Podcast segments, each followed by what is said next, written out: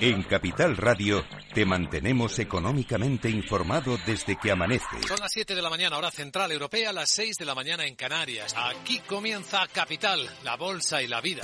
Haciendo algún break en el camino. Enseguida, hora trading, la hora más golfa de los mercados. Para continuar informándote después de comer. Son las 4 de la tarde, las 3 en Canarias. Esto es Mercado Abierto, en Capital Radio. Y que cierres el día conociendo todos los detalles. Señoras y señores, buenas noches, bienvenidos. Escuchan la sintonía de Capital Radio. Les invito a que nos acompañen aquí en el balance. Capital Radio. Información económica de calidad.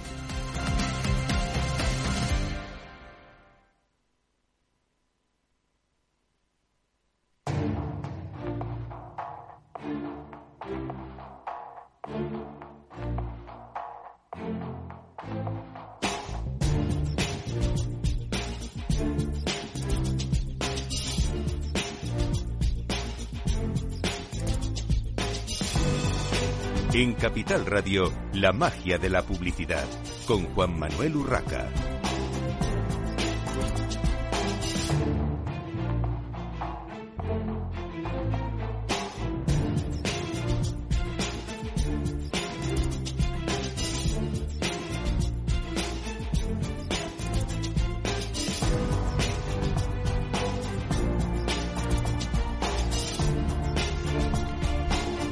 Buenos días y bienvenidos un viernes más a la magia de la publicidad en Capital Radio. Les habla Juan Manuel Urraca.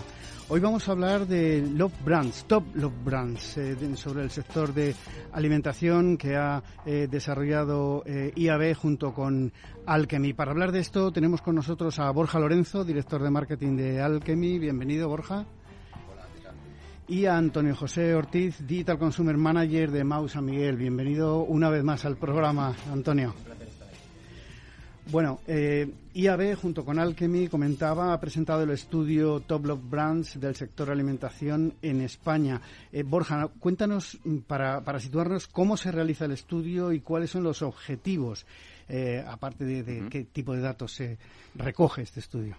Bueno, pues estamos hablando de 1,4 millones ¿no? de comentarios. Eh, imaginaos la dimensión que tiene este estudio y claramente hemos tenido que recurrir a, a la inteligencia artificial. En este caso, en Alchemy, tenemos un desarrollo propio. Es una herramienta que se llama Tolkien, que lo que hace es rastrear eh, toda la información y los comentarios que crean los usuarios en las redes sociales. ¿no? Entonces, eh, bueno, tenemos que fijar previamente un criterio que es objetivo, ¿no? un listado de marcas eh, del sector de alimentación en este caso, y a partir de ahí hacemos el scrapping.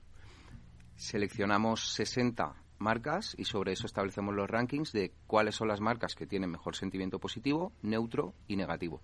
Si hablamos de, de cuáles son los objetivos, pues bueno, claramente son establecer estándares cualitativos de medición, conocer cómo se está comportando el consumidor y claramente también que bueno que las marcas puedan mejorar su experiencia con los usuarios a través de este estudio. Borja, ¿y ¿qué redes se estudian concretamente eh, y, y cómo es el sentimiento respecto al sector mm, que, que habéis podido, eh, bueno, digamos, escudriñar en las redes? Bueno, hemos analizado las cinco principales redes, que en este caso son TikTok, Instagram, Facebook, Twitter y LinkedIn. Si esta información lo llevamos al sentimiento que ha generado el sector, estamos hablando de un sentimiento del 55% neutro, del 28% positivo y 16% negativo. ¿vale? La red social con mejor sentimiento, en este caso es LinkedIn, que tiene alrededor de un 45% de sentimiento positivo. Esto, bueno, eh, a ver quién se, se atreve ¿no? a criticar a su empresa en LinkedIn, en un entorno como LinkedIn. Y claramente la, red social con, con sentimiento más negativo es Twitter, ¿no? que es la red social de los haters y tiene un 22% de sentimiento global negativo. Bueno, lo de eh, criticar en LinkedIn, yo también he visto críticas en LinkedIn a, a la competencia, ¿no? O no sé si a la competencia, competencia exactamente. Es verdad que se utiliza más Twitter y otras Sí. y otras redes a nivel, digamos, consumidor empresa, ¿no? Sí. Pero también business to business eh, se puede criticar Se a alguna puede, se puede también. evidentemente. Pero es verdad que es como un tema más serio, ¿no? LinkedIn, eh, cuidamos más lo que escribimos en, en LinkedIn, de, de alguna manera. Bueno, Antonio, ¿y qué valor aporta eh, a Mau San Miguel un estudio de este, de este tipo? Mira, este estudio nos sirve para conocer nuestra posición relativa en un indicador al que no se le suele prestar mucha atención, como es el del sentimiento. Normalmente en marketing estamos más preocupados por estos indicadores que midan más el alcance, el engagement. Em, el sentimiento, además, es difícilmente alterable o accionable a corto plazo por ninguna palanca, con lo cual nos sirve para eh, conocer qué estamos haciendo, qué estamos haciendo bien y qué otras oportunidades para cambiar podemos encontrar gracias a este estudio.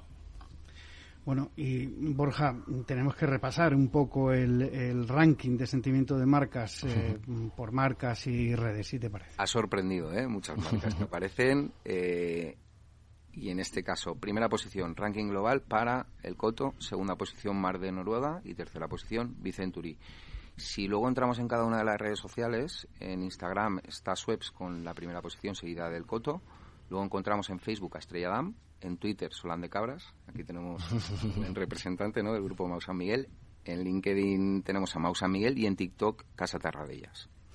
A mí me ha llamado la atención ¿eh? algunas de esas marcas. Y también es verdad que eh, el Coto y Mar de Noruega, por ejemplo, han pasado el corte de muestra representativa, es decir, que tienen un volumen de comentarios bastante alto como para que aparezcan en el ranking global, pero no están en redes sociales como Twitter que lo que hablábamos antes, que es una de las redes de, los haters. Por eso luego también hacemos foco en cada una de las redes, ¿no? para que se vea en profundidad cuáles son las marcas que mejor lo están haciendo en, cada red.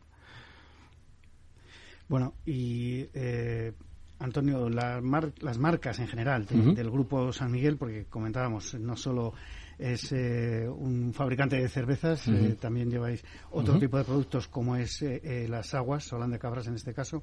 Em, tiene gran representación, ya lo hemos visto en, el, en el ranking, y no solo por aparecer, digamos, en, en esos primeros puestos en alguna de las, de las redes.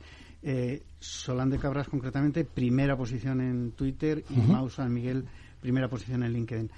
¿Cuáles crees que han sido las claves para aparecer realmente en esas, en esas posiciones? Me ya comentaba la otra vez que Mosa Miguel cuenta con un gran volumen de actividad digital. Contamos con 143 perfiles en redes sociales. Em, gobernar un, un, panorama de estas características no se hace posible si no es con un modelo como el que contamos, que es el modelo del propósito, que es el principal activo estratégico de nuestras marcas, alrededor del cual eh, tratamos de realizar comunicación que sea relevante para el consumidor y que nos ayude a trascender.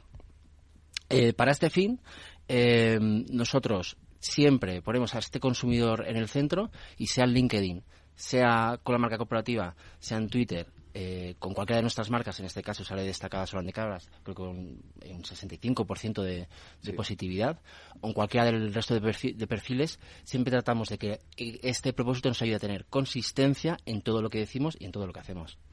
Y notáis, eh, esto es un inciso, pero eh, cuando hacéis algún tipo de campaña, decías, no, no hay palancas que muevan el sentimiento, pero es verdad que últimamente en, diversas marcas de diversos sectores, no solo el de alimentación y bebidas, hemos visto que eh, campañas publicitarias con elementos, mm, digamos, eh, que, tocan mucho la parte sensible, eh, que, nos tocan el corazón, como se suele decir, enganchan más. No sé si además de, ese engagement que comentabas, lleva también a un sentimiento más positivo hacia, hacia esas marcas que utilizáis este tipo de, de, eh, de, comunicación más sentimental, si, si cabe. Bueno, em, las bases del marketing en categorías como las nuestras que son maduras, eh, la diferenciación muchas veces se consigue gracias a todos los beneficios emocionales que transmiten nuestras marcas. Pero lo importante no es tratar de ser emocional, sino tratar de ser relevante. Y que sea relevante te ayude a ser emocional. Porque si no puedes caer en pecados que, te trates de ser tú de más emocional que lo que el consumidor está dispuesto a comprarte.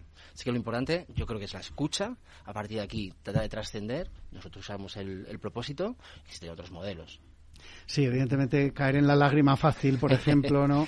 Eh, recurso que se ha utilizado durante muchas campañas de muchos productos en, en Navidad, por ejemplo, está bien, ¿no? Pero, pero claro, si no abusas, ¿no? Porque si no, al final, eh, pues se convierte en cotidiano y ya deja de tener ese sentimiento positivo y a lo mejor hasta puede ser contraproducente.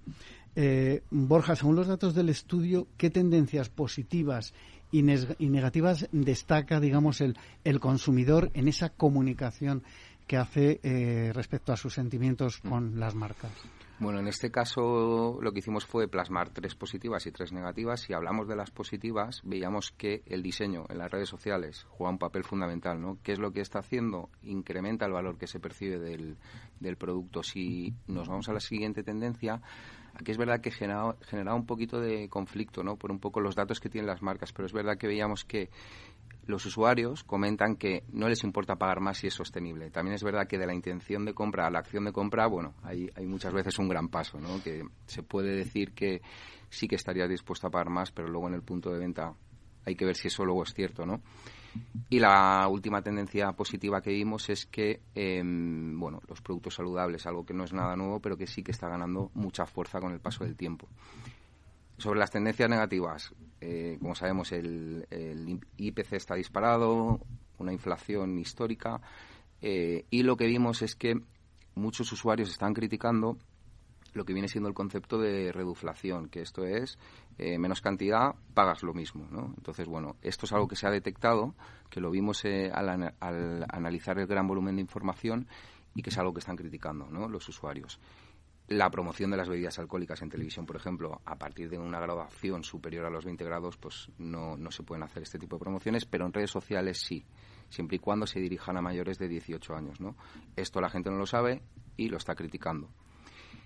Y la última, que, es una tendencia negativa, pero tiene un componente positivo, es que cuando muchas marcas retiran sus productos, los usuarios recurren a las redes sociales para eh, bueno, solicitar que se vuelvan a lanzar al mercado, ¿no? Entonces eh, lo hemos categorizado en la tendencia negativa, pero también tiene un componente positivo. Pero y que esta última parte me, ha llamado la atención porque ahora os cuento una anécdota, pero qué, qué, volumen de, de, comunicación, de post, de, de, conversación tiene este tipo, por ejemplo, de Claro, en, en, este tipo de, de tendencia negativa lo que vimos es que un, uno o dos comentarios arrastra muchos más comentarios. Pues, por ejemplo, aquí hay un ejemplo de Nestlé, ¿vale? De Jungle, que, en su día se retiró y ahora ha vuelto al mercado con una fuerza brutal, ¿no?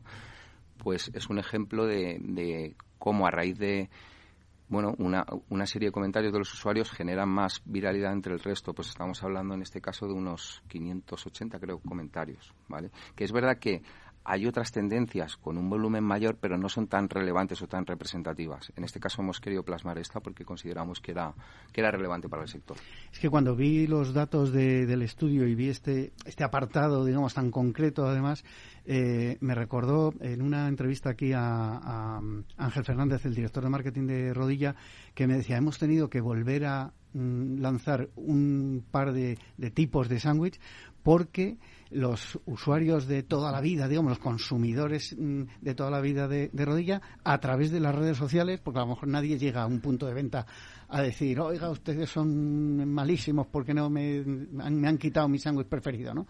Pero sí a través de las redes sociales, con esa eh, anonimidad, etcétera, etcétera, pues eh, estaban pidiendo y en, en algún caso valoraron la, eh, bueno, esa incidencia, por llamarlo de alguna manera, y lo volvieron a, a poner. Yo creo que es una parte negativa, positiva, como tú decías. de hecho, yo creo que ahí lo importante es la capacidad de las marcas de saber escuchar y tomar decisiones, en este caso lanzando otra vez el producto. ¿no? También es verdad que no sé en este punto cómo las marcas toman esa decisión, si es más por volumen, si es porque al final es una decisión un poquito mm. complicada de tomar, ¿no? Pero es una decisión de negocio al fin y al cabo. Si no vas a hacer dinero, si hay cuatro que les gusta el sándwich de, de, patata frita, me imagino que, que no se sacará. Digo, bueno. Oye, vamos a repasar, eh, Antonio y Borja, el ranking de buenas prácticas de las marcas, que esta es una parte que, que creo que es interesante para la audiencia. Sí. Bueno, eh, cosas que hemos visto. Los sorteos no es nada nuevo, pero funciona, funciona y de hecho estamos viendo marcas que han lanzado sorteos que fomentan el deseo de adquirir el producto y estamos hablando de en un mismo contenido pues puede tener 2.000 comentarios. Gran parte de esos comentarios son positivos, ¿no? Pues como pasaba con el, con el Coto. Otra gran best practice son los short clips de 30 segundos, ¿no? Sabemos que hay muchos usuarios en las redes sociales pero la atención está decayendo. ¿Qué están haciendo las marcas? Contenido muy corto para intentar impactar en pocos segundos. Luego, films para hacer que la hacer publicidad sin que lo parezca, ¿no? Yo creo que aquí está el arte de los creativos muchas veces, eh, que muchas veces no es lo que cuentas, sino cómo lo cuentas, ¿no? En este caso poníamos un ejemplo de Campo Frío. Hablando de la escucha social, eh, es clave el, fast content, real time content, ¿no? De saber medir, analizar lo que está pasando y a partir de ahí crear eh, ciertos contenidos. Antonio os podrá contar también, ¿no? Que, bueno, eh, incluimos una best practice dentro de marcas con propósito, que lo estabais hablando antes, ¿no? Más allá de la parte comercial, el tener una intención de apoyar, combatir eh, o reforzar un problema social, ¿no? Sí. Como es el caso de Solán de Cabras. Pues sí, en el estudio salen un par de casos destacados de Mousa Miguel. El primero es la importancia del propósito, en este caso con Solán de Cabras, eh, a través de la, de la, colaboración con la Asociación Española contra el Cáncer. Em, esto nos permite, una vez más, conectar con, con una causa que, puede, trascender eh, la comunicación hacia el consumidor, pero existe otra derivada que de manera indirecta también sale en el, en el, en el estudio y es la importancia del propósito no siempre te tienen que llevar a, comunicaciones con causa. Tienes también la oportunidad de entretener y en este caso nuestra defensa de la unión, de la conexión, del encuentro a través de nuestras, eh, de nuestras marcas de cerveza, de Mau, de San Miguel, de Alhambra, de Founders, también nos da una serie de oportunidades para trascender facilitando el entretenimiento al consumidor. Bueno, eh, Antonio y Borja, ya para eh, concluir, ¿cuáles diríais que son las principales conclusiones del estudio, mm, digamos, conclusiones prácticas, como yo, que puedan interesar a, la audiencia y, bueno, ser relevantes? Bueno, eh, yo creo que hay dos grandes reflexiones principales. La primera, tendemos a, cuando hay un ranking, centrarnos en lo positivo, ¿no? Ostras, he aparecido en la primera posición o segundo en Instagram Vale, eso está bien, pero yo creo que donde de verdad hay más eh, capacidad de influir es sobre la parte negativa, porque ahí es donde puedes hacer autocrítica y ver dónde puedes mejorar. Y lo más importante, el año que viene haremos el estudio. Eh, la idea es cómo son las marcas capaces de traducir todo ese sentimiento negativo y convertirlo en neutro o en positivo. Mejor si es positivo, claramente, ¿no? Entonces, bueno, aquí claramente eh, hay una realidad, ¿no? Que nosotros con este estudio hemos querido transmitir algo que es muy importante, la decisión de compra, como es el sentimiento de las emociones. Sabemos que el factor racional suma, pero el, emocional multiplica, ¿no? Entonces, en este caso, bueno, la idea es poder ofrecer una radiografía global, que las marcas no solo se queden con el diagnóstico, sino que también puedan ser capaces de utilizar esa información para aportar eh, acciones que puedan mejorar la experiencia del usuario y que impacten en el negocio. Si eso sucede, pues estaremos más que satisfechos. Mira, de todas las claves que menciona el estudio, yo me quedo con la importancia de la escucha, que también la ha mencionado ahora Borja, y es que en acto de comunicación hay dos, hay dos acciones, hablar y escuchar. Y siempre prestamos más atención al hablar que al escuchar. Eh, el estudio, además, lo articula a través de la oportunidad de detectar tendencias eh, real-time de, de conversación, pero en este momento, por llevarlo y tangibilizarlo hacia una oportunidad muy concreta, las marcas estamos tan preocupadas o tan ocupadas, mejor dicho, en ser relevantes para este Gen Z que tiene unos hábitos de comportamiento completamente distintos, eh, como una, metodología o una herramienta de escucha social te permite encontrar eh, tendencias de conversación, cultura del meme, por ejemplo, para tratar de encontrar oportunidades de notoriedad muy a corto plazo. Y esto solo es posible si verdaderamente tú escuchas al consumidor. Muy bien, pues eh, muchísimas gracias Borja Lorenzo, director de marketing de Alchemy, Antonio José Ortiz, Digital Consumer Manager de Mau San Miguel, por habernos hablado de este Top Love Brands de IAB con conclusiones eh, realmente interesantes y que, mm, bueno, entiendo que seguirá haciéndose de forma anual. Sí, esperamos que sí. Anual. Y... lleva, mucho trabajo, pero sí, la idea es hacerlo, sí. Bueno, yo creo que es que es muy muy interesante para, para el sector alimentario y para otros, pero en, este caso muy interesante. Pues eh, muchísimas gracias por estar en esta mañana de viernes con nosotros aquí en la magia de la publicidad en Capital Radio. Y nosotros continuamos, continuamos con Maya Puchalska, directora de marketing para España de G2A. G2A es Gate to Adventure. Bienvenida, Maya. Hola, buenos días. Bueno, eh, Maya, para eh, situarnos, ¿qué es G2A y eh, en, qué mercado se opera?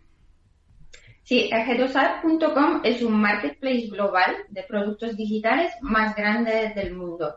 Eh, a día de hoy contamos con más de 25 millones de clientes en el mundo entero.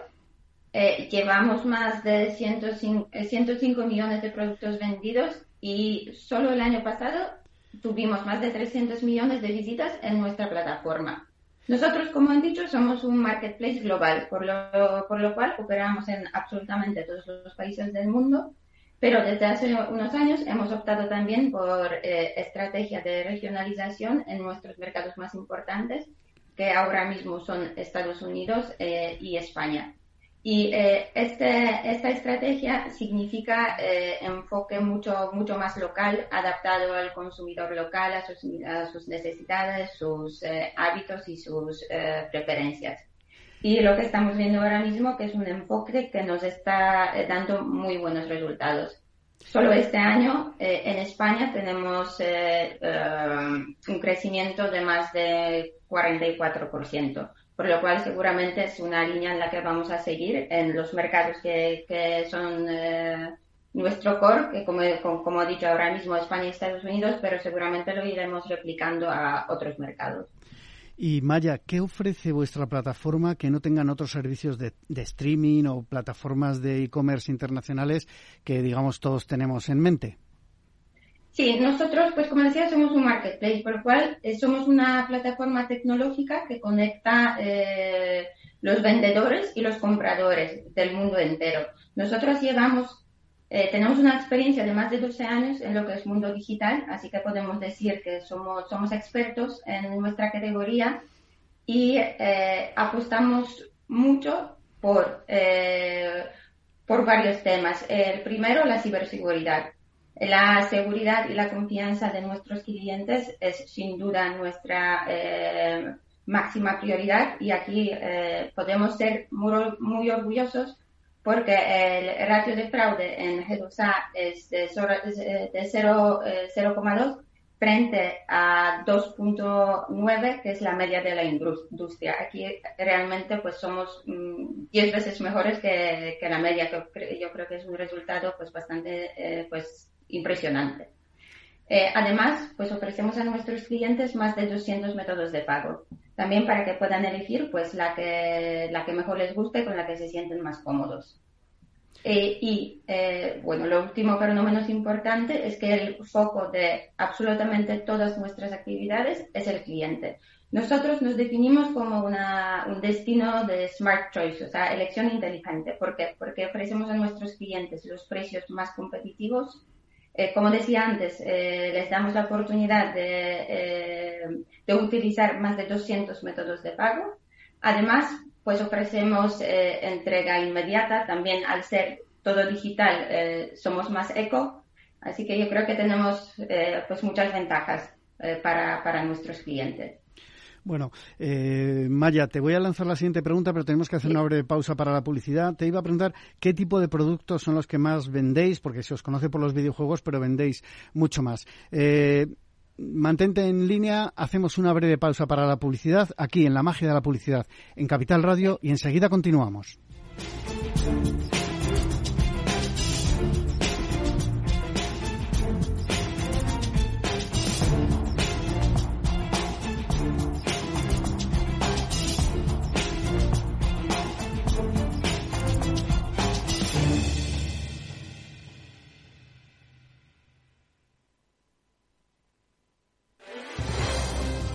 Si quieres entender mejor todo lo que rodea nuestro sector alimentario, tienes una cita en La Trilla.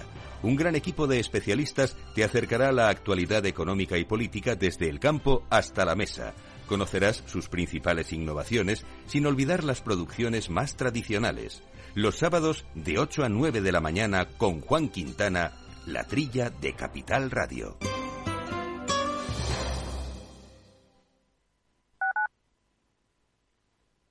Gráficas Naciones. Más de 50 años de experiencia en el sector de las artes gráficas. Apostamos por la última tecnología tanto en impresión offset como en digital y gran formato. Realizamos todo tipo de impresión. Tarjetas de visita, folletos, libros, vinilos, decoración y montaje de stands. Más información en el 91 629 2145 o en gráficasnaciones.es.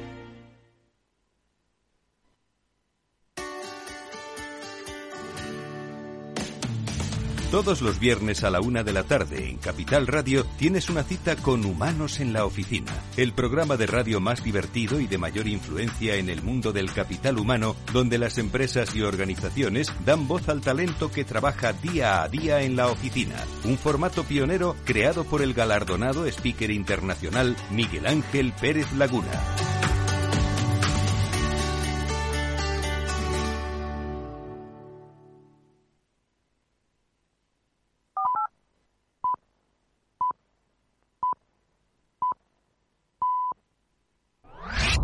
Capital Radio. Siente la economía. La magia de la publicidad con Juan Manuel Urraca.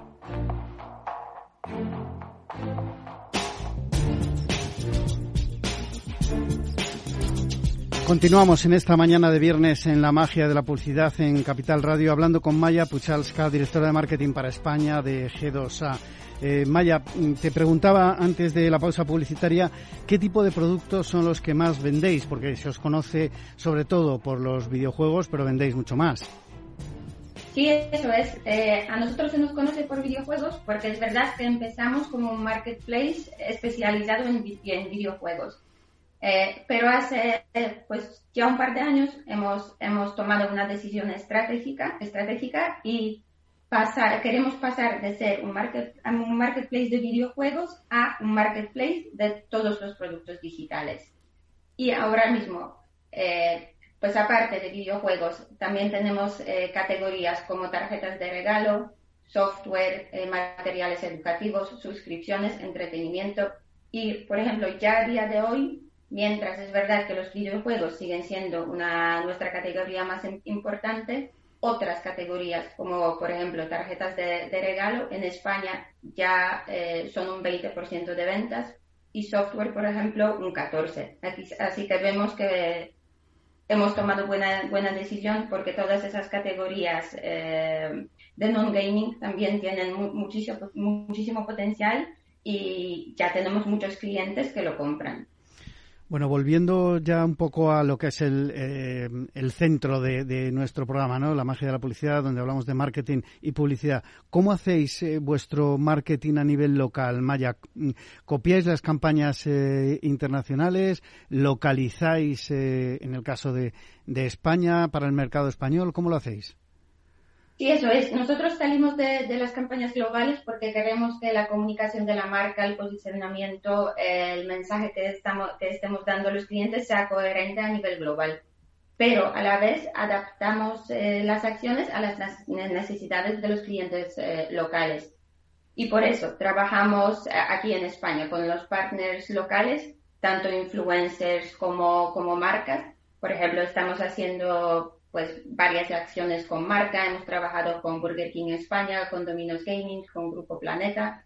y también eh, adaptamos los canales, es decir, en España utilizamos los canales de comunicación que son relevantes para los consumidores españoles. Y, también nos sumamos a los trends eh, fuertes localmente. Por ejemplo, pues ahora mismo hemos, hemos, empezado a hacer cosas relacionadas con, con Kings League y Queens League, que sabemos que bueno, es un tema que pues está en auge en España. Canales importantes, efectivamente. ¿Y cómo utilizáis las redes sociales? Eh, ¿Estáis en, Twitch? Eh, ¿Utilizáis vídeo online? Y luego hablaremos de, los influencers. Eh, sí, eso es. A ver, nosotros intentamos hacer la comunicación más 360 posible. Entonces, partiendo obviamente de la comunicación en el propio marketplace, estamos, eh, eh, estamos eh, llevando a cabo las acciones de PR, notas de prensa, artículos. somos muy fuertes en lo que es marketing de contenidos y de lo que se trata a, redes sociales las trabajamos tanto a nivel orgánico. Tenemos nuestros propios canales de Discord, Twitter, Instagram y TikTok y también eh, estamos con campañas eh, de publicidad en, bueno, hay absolutamente todas las plataformas, en Google, donde estamos muy fuertes en YouTube, y también en Meta, TikTok, Twitch, Reddit, afiliación, eh, Twitter, pues aquí no, no tenemos límite realmente. Y bueno, y como bien has dicho, pues los influencers también son son para nosotros muy, muy importantes. ¿Hasta, ¿Hasta qué punto, Maya? ¿Y cómo los elegís? Porque, evidentemente, sobre todo en el mundo de los videojuegos, eh, es una parte, digamos, importante eh, que utilizáis todos los, todos los eh, protagonistas de ese sector, ¿no? Sí, efectivamente. los influencers, desde luego, uno de los canales más importantes. Nosotros, eh, pues a la hora de, eh, elegir nuestros colaboradores, pues estamos buscando sobre todo eh, creadores que compartan nuestros valores, que hablen el mismo idioma, que transmitan lo que nosotros queremos transmitir como marca. Y lo que, lo que es muy importante para nosotros es que nosotros queremos trabajar con eh, con unos creadores muy, muy, diversos. Por ejemplo, trabajamos tanto con creadores grandes como, eh, como creadores pequeños, porque queremos ser, eh, queremos, dar, queremos dar el apoyo a todos, también a, a, los creadores que están tan solo empezando su carrera. Trabajamos con los influencers de diferentes edades, por ejemplo, nuestro en nuestras eh, bueno, colaboraciones así de ongoing tenemos a, los influencers de edad un poco más avanzada, por ejemplo, de, bueno, de más de 60 años, más de 70 años. Eh, apostamos también por la diversidad de género, más de un 50% de nuestros colaboradores son mujeres. Y eh, justamente, justamente ahora mismo, pues estamos con una campaña de, diversidad que, que justo trata de eso, de eh, justo trata de eso, de, promover la diversidad en todos los niveles. Es decir, nosotros eh, dentro de la compañía, por ejemplo, un 50% de nuestro eh, equipo directivo es mujeres, son mujeres. más o menos 40% de los empleados son mujeres también, que creo que siendo una, una empresa tecnológica, pues son números que, que pueden impresionar. Y, como decía antes, también queremos eh, transmitir esa diversidad eh, en el mundo de gaming, que nuestra comunicación esté, está dirigida a los heavy gamers, pero también a los gamers más casual, que puede ser, por ejemplo, un, padre que juega con, con, su hijo. También queremos eh, llegar a los consumidores más mayores, eh, y luego, bueno, pues saliendo de nuestra estrategia de ampliación a todos los productos digitales, pues ahí absolutamente a los eh, consumidores de todas esas categorías que, no sean gaming. Bueno, para terminar, eh, Maya, esta entrevista, ¿tenéis pensado saltar a la televisión, hacer promoción de G2A en televisión?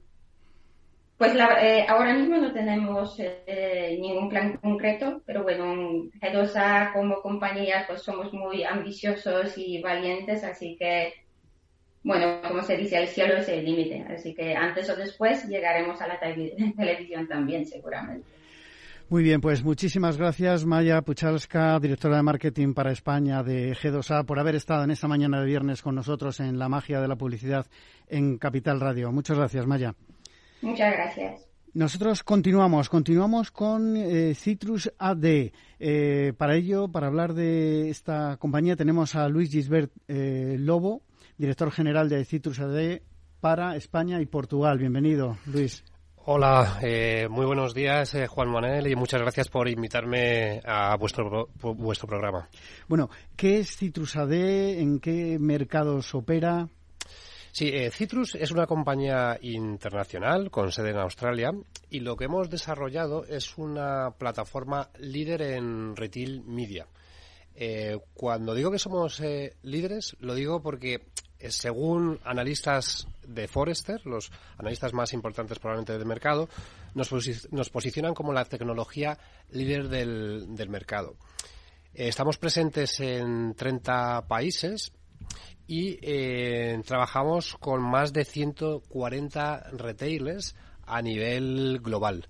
Algunos de ellos son muy importantes, por darte algún nombre, por ejemplo, trabajamos con Sainsbury, con Tesco en el Reino Unido, con Carrefour a nivel eh, global, también aquí en España, en Estados Unidos también con Target, eh, uno de los e-commerce globales más importantes del mercado. En total, la compañía somos más de 300 personas enfocadas exclusivamente en retail media. Y esto pienso que es importante porque nos da una capacidad para poder actuar eh, de forma muy local, pero también desde, una perspectiva global. Y ya para finalizar y decirte sobre, sobre Citrus, hemos em, lanzado la única y la primera plataforma de retail media totalmente omnicanal. Esto nos permite eh, crear campañas tanto en el on-site como en el off-site y también eh, de cara al 2024 en las tiendas físicas en lo que, lo que son las pantallas digitales. Por lo que me has comentado, mm, eh, el tipo de cliente a los que os dirigís es eh, retail, todos los retailers y fundamentalmente grandes compañías, grandes retailers. Sí, sí, lo que pasa que, fíjate, Juan Manuel, que mm, que el retail media eh, está evolucionando cada vez eh, y está, está en un momento que está explotando a nivel global y también aquí en España. Eh, en Estados Unidos es un mercado que, que, está más maduro y para que te hagas una idea, este año las previsiones son de, de, de más de 50.000 millones de dólares. De cara al 2024 según Boston Consulting Group, estamos hablando de más de 100.000 eh, millones eh, de dólares en retail media. En el año 2025 se supone que el gasto en, televisión, en publicidad en televisión, va a ser superado por el retail media, lo cual son datos muy importantes. Entonces, es verdad que eh, han sido los grandes, Amazon, Walmart, Carrefour, los que han iniciado, pero cada vez vemos que retailers de todos los tamaños adoptan esta tecnología porque es una tecnología que les va a dar muchos beneficios, les va a generar ingresos. Te quería preguntar, Luis, eh, porque quizá haya parte de la audiencia que no acabe de entender muy bien qué es retail media. Claro que sí. Eh, pues mira, eh, el retail media es la tercera revolución de la publicidad digital, después de, del search y del social. Y lo que es muy interesante es que eh, está creciendo a un ritmo mucho más fuerte del que en su momento lo hizo el search y, eh, el social. Em, básicamente el retail media es cómo las marcas se publicitan directamente en un retailer. Es decir, es una colaboración entre las marcas y los retailers. Pero tiene que tener dos componentes para que hablemos de retail media. La componente digital y luego también la componente de reporting eh, de datos, de reporting de KPIs. Para quizás que los oyentes lo puedan eh, entender de una forma más sencilla, si nos vamos al mundo físico, imagínate en un supermercado, eh, los productos que están en las estanterías al nivel de los ojos son los productos que tienen más ventas porque tienen más visibilidad. Las marcas pagan a los retailers, a los supermercados, por aparecer en esas ubicaciones que tienen más ventas. Si lo trasladamos al mundo online, sucede lo mismo. En las primeras tres filas, eh, cuando hacemos, por ejemplo, una búsqueda de, un, de un producto, esas tres primeras filas son las que tienen más clics, más visibilidad y más ventas. A través de la tecnología de Retail Media y la tecnología de CitrusAd, ayudamos a las marcas a posicionar sus productos en esas ubicaciones que tienen más visibilidad y más ventas. Y además lo interesante es que eh, tanto el retailer como la marca va a poder medir lo que está sucediendo, los clics, las impresiones, las ventas que están teniendo y van a actuar en el punto de venta sobre el, consumidor. Y realmente eh, esos datos, eh, hay, hay, transparencia en esos datos, hay, hay digamos, traslación de datos del retailer hacia la marca, porque eh, al fin y al cabo esto, eh, tal como lo estabas explicando, eh, yo estaba pensando en el, en el trade marketing de toda la vida, estabas diciendo el producto que está a la altura de los ojos, evidentemente, si además de estar a esa altura de los ojos hay un, material PLV que te está llamando la atención sobre ese, esa bebida o ese, no sé, ese refresco o lo que sea, pues más, más fácil que, que lo compres. Pero claro, cuando pasas por un lineal, nadie te pregunta ni quién eres, ni, ni la edad, ni, ni qué consumes además de aquello, ¿no? Eh, en digital es distinto. Es muy buena pregunta. Eh, la verdad es que la tecnología está más que preparada para poder ofrecer todos esos eh, datos a las marcas. Al final, es decisión también del retailer si quiere facilitarle a la marca que está invirtiendo y haciendo esa publicidad en, en su página web toda esa información. Desde Citrus nosotros aconsejamos que hay que tener una transparencia y ofrecer toda, cuantos más KPIs impresiones, ROAS, ventas, etcétera, a las marcas porque de esta forma van a reinvertir. Además, algo muy importante es que también de cara al usuario eh, esta tecnología es, eh, es importante porque vamos a, destacar los productos que son más relevantes para él, los productos que ha comprado anteriormente, productos que ha tenido ventas. Hay un algoritmo que utiliza la tecnología para que sean los productos más relevantes para cada usuario. Y una curiosidad, eh, siguiendo con esto, como últimamente eh, se habla muchísimo de, los datos, del manejo, el uso, quién es el propietario de los datos. En este caso, Citrus AD es una tecnología que está en medio, digamos, de ese retailer y la marca.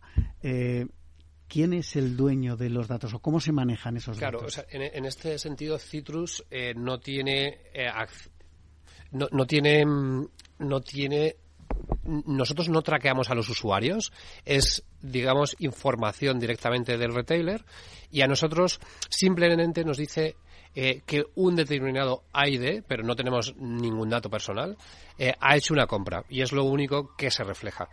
En ese sentido, es toda información que mantiene siempre el, retailer. O sea, es información agregada y el retailer es el que tiene lo que se pasa a la marca, me refiero. Sí, eh, la marca lo que va a saber es los agregados, efectivamente, sí. Bueno, eh, ¿por qué es tan importante el retail media y qué beneficios eh, eh, y ventajas tiene tanto para el retailer, por un lado, que por lo que nos comentabas al principio, digamos que gana dinero con ello, pero mm, también trasladado a la parte de, la marca? El retail media, mira, es muy importante principalmente por tres motivos. el primero es el fuerte crecimiento que estamos teniendo en los últimos años en e-commerce. Eh, motivado principalmente en los últimos años por la pandemia, pero también por otros factores que ya la mayoría de los usuarios no tenemos ningún problema y nos sentimos seguros al, hacer compras en Internet. Han aparecido muchos nuevos players y es prácticamente eh, súper sencillo comprar cualquier cosa en Internet.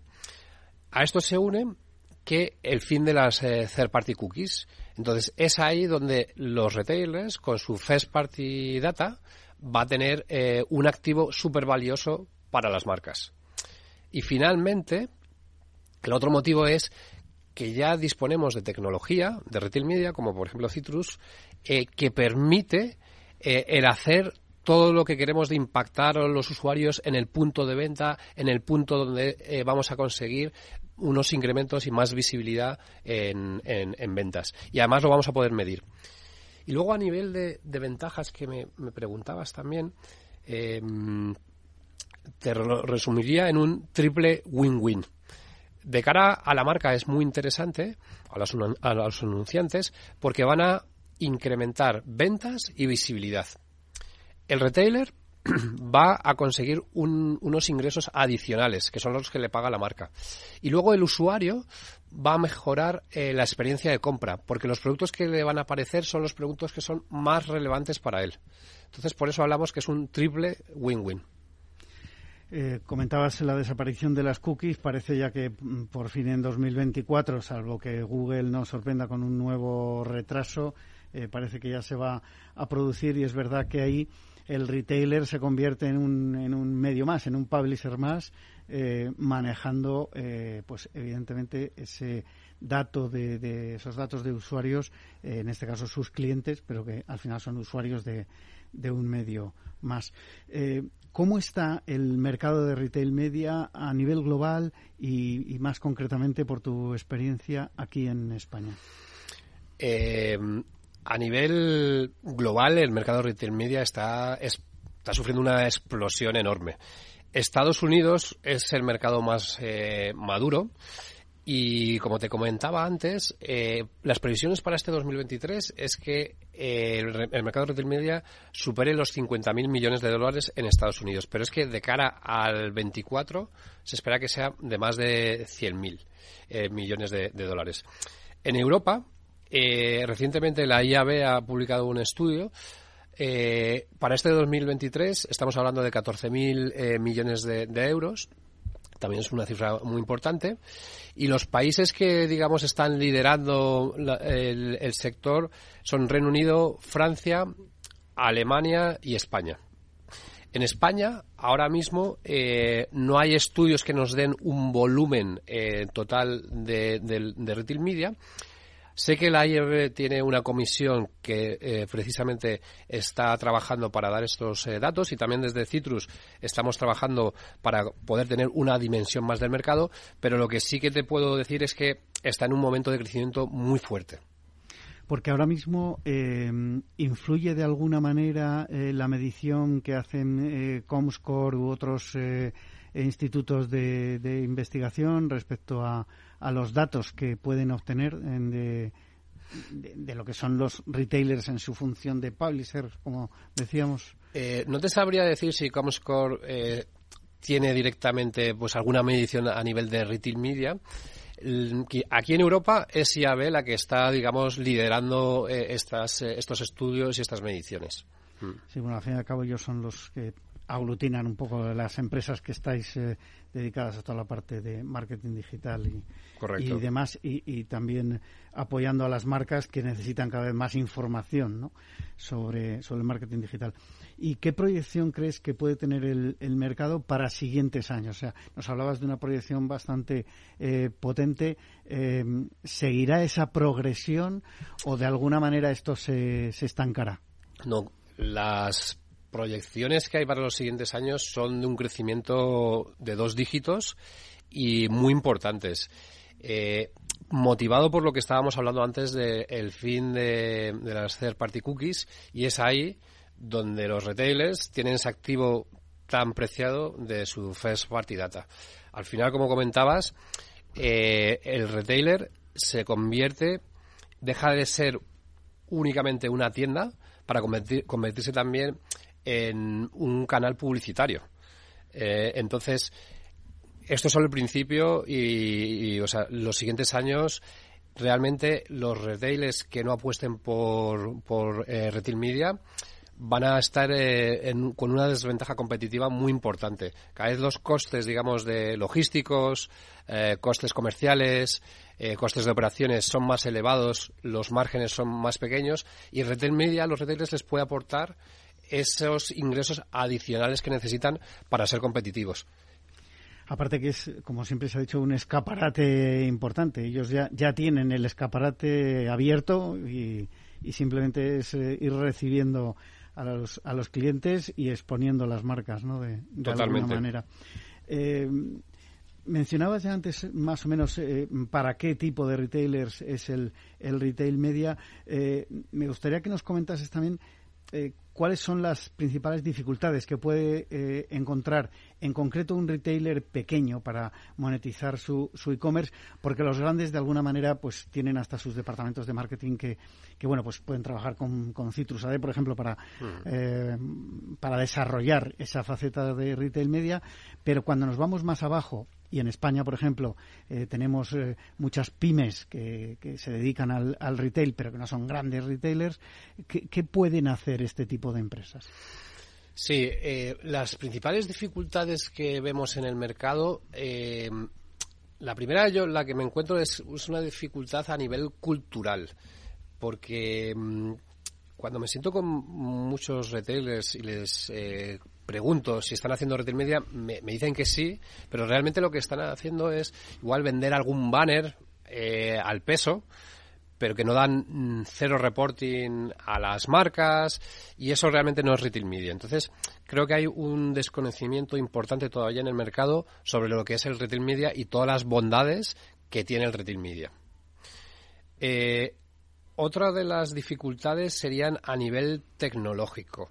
Eh, aquí para poder llevar adelante un proyecto de retail media se necesita tecnología. Necesitas tecnología que pueda, de una forma sencilla, eh, crear las campañas, eh, medirlas, dar ese reporting en tiempo real y para eso eh, los retailers tienen que invertir en, en, tecnología o contratar una compañía de retail media como Citrus u otras para tener esta tecnología retail media.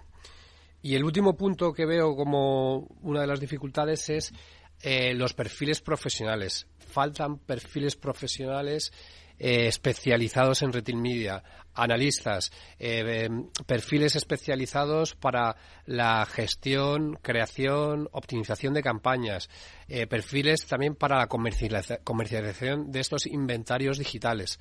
Entonces creo que está en un momento muy bueno de crecimiento, pero todavía falta bastante por hacer. Porque, claro, cuando yo eh, pienso ahora, no en un Carrefour o el Corte Inglés o, en fin, un Decathlon, etcétera, cuando pienso en un empresario español, una pyme que pueda tener seis tiendas en su ciudad, en, un Madrid, en un Barcelona, en un Sevilla, eh, que puede tener ya desarrollada una web más o menos potente, eh, ¿qué, es lo primero que tendría que hacer? ¿Qué, consejo le darías para decir, eh, si ya tienes cierto volumen de, clientela moviéndose en, tu web, puedes dar ese salto y convertir eh, en algo más tu, sitio web? Mm. E, es, muy interesante este punto que comentas. Es cierto que el retail media, como hemos comentado antes, comenzó con las grandes empresas, Amazon, Walmart y y cada vez empezamos más a trabajar con, con reteles eh, de un tamaño un poco más pequeño. Si bien tiene que ser importante que, los reteles eh, o las eh, tiendas online tengan un cierto tamaño para que sean atractivas de cara a los anunciantes. ¿Cuál, ¿Cuál sería ese tamaño? El tamaño, para que nos hagamos una idea, se pueden crear networks, o sea, que serían redes de diferentes tiendas de forma que una marca pudiera invertir en diferentes eh, canales, canales. Entonces, eh, el tamaño a partir de 200.000 páginas vistas al mes, 300.000 páginas vistas al mes, tendría ya sentido el plantearse entrar en retail media. 200, 300.000 páginas al mes, pero ¿y número de consumidores? Porque a lo mejor para Retail Media el dato que tiene más importancia sería el número de páginas vistas al mes, porque son las páginas donde vamos a tener la publicidad. Ese sería el dato.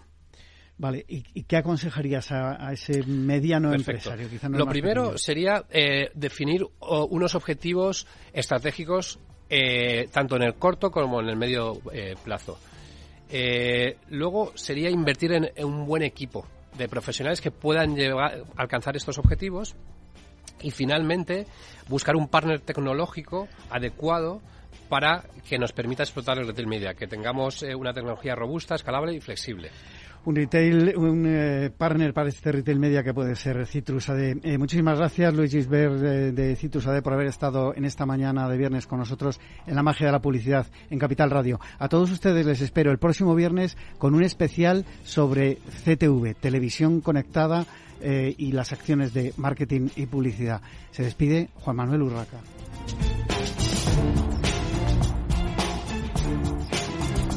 La magia de la publicidad con Juan Manuel Urraca.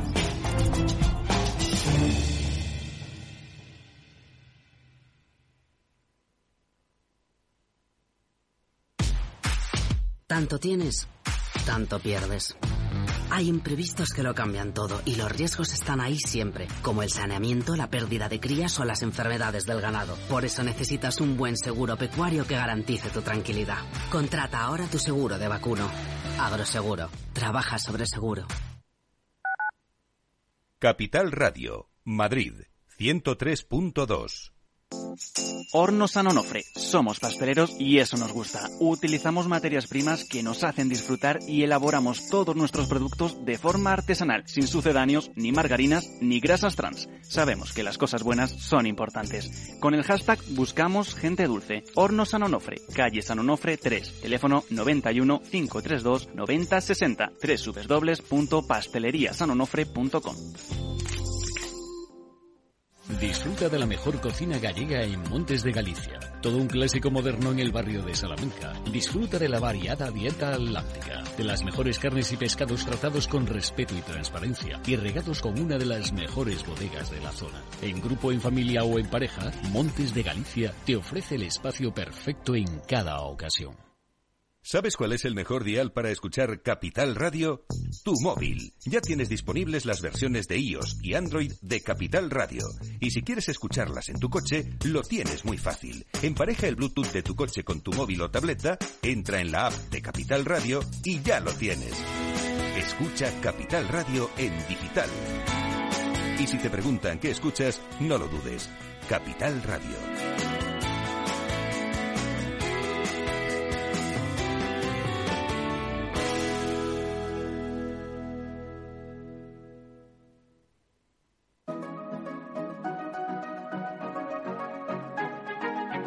Los sábados a la una de la tarde, Capital Radio se adentra en el mundo de la solidaridad y el emprendimiento social.